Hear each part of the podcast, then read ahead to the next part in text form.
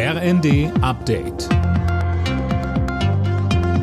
Stündlich neu. Auf den Punkt informiert. Ich bin Tom Husse. Guten Abend.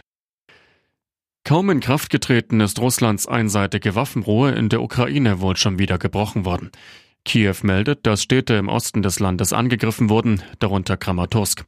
Das russische Verteidigungsministerium sagt dagegen, die Armee halte den Waffenstillstand ein.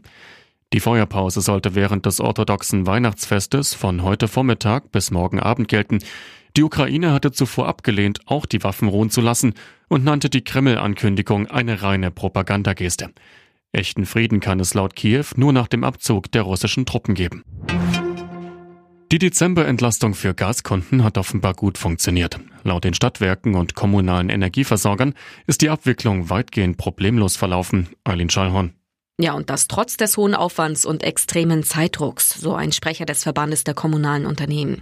Auch die Erstattung der entsprechenden Finanzmittel durch den Bund hat demnach funktioniert. Vereinzelt gab es dann aber doch ein paar Probleme und Irrtümer. Bei Millionen Zahlungsvorgängen und vielen Kundenanfragen ist das laut VKU aber unvermeidbar.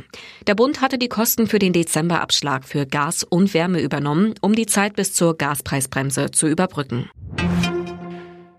Nachdem der Bund zugesagt hat, Marderpanzer an die Ukraine zu liefern, werden weitere Forderungen laut. Politiker von Grünen, FDP und CSU sind dafür, auch Leopard 2 Panzer zu liefern. Regierungssprecher Hebestreit winkte zunächst ab und verwies auf die internationale Abstimmung. Mindestens die Hälfte der Gletscher wird bis zum Ende des Jahrhunderts schmelzen. Das ist das Ergebnis einer neuen Studie zu den Auswirkungen des Klimawandels. Der Meeresspiegel wird im schlimmsten Fall um bis zu 15 Zentimeter ansteigen. Alle Nachrichten auf rnd.de